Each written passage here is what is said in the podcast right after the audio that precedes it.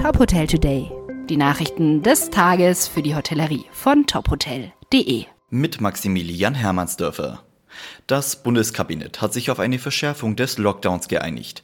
Die sogenannte Bundesnotbremse soll kommen, allerdings nicht so schnell wie erhofft. Erst in der nächsten Woche soll die Änderung des Infektionsschutzgesetzes im Bundestag beschlossen werden. Danach muss der Bundesrat noch zustimmen.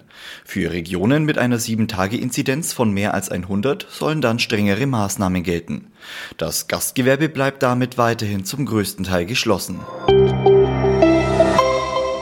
Ausnahmen für Gastronomie und Hotellerie gibt es nur in bestimmten Modellregionen. Die Stadt Weimar hat am Dienstag angekündigt, in eine zweite Testphase mit Öffnung des Einzelhandels und der Kultur gehen zu wollen. In einer Mitteilung heißt es, vorstellbar sei dann auch Bereiche wie Sport, Gastronomie, Theater und Hotels einzubeziehen.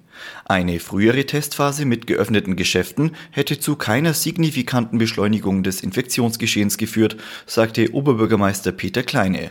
Wann die zweite Testphase starten soll, ist noch nicht bekannt.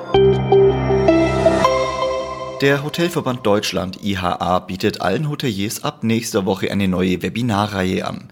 Es geht darum, wie die Corona-Pandemie das Online-Suchverhalten von Gästen verändert hat. Speziell wenn es um sicheres Reisen und Urlaubsbuchungen geht. Als Experten werden Mitarbeiter von Google die Webinare begleiten. Die Veranstaltungen sind kostenfrei und allen interessierten Hoteliers zugänglich. Der erste Termin ist der 20. April um 10 Uhr. In der Corona-Pandemie mussten sowohl der deutsche als auch der internationale Wellnessmarkt starke Einbußen hinnehmen.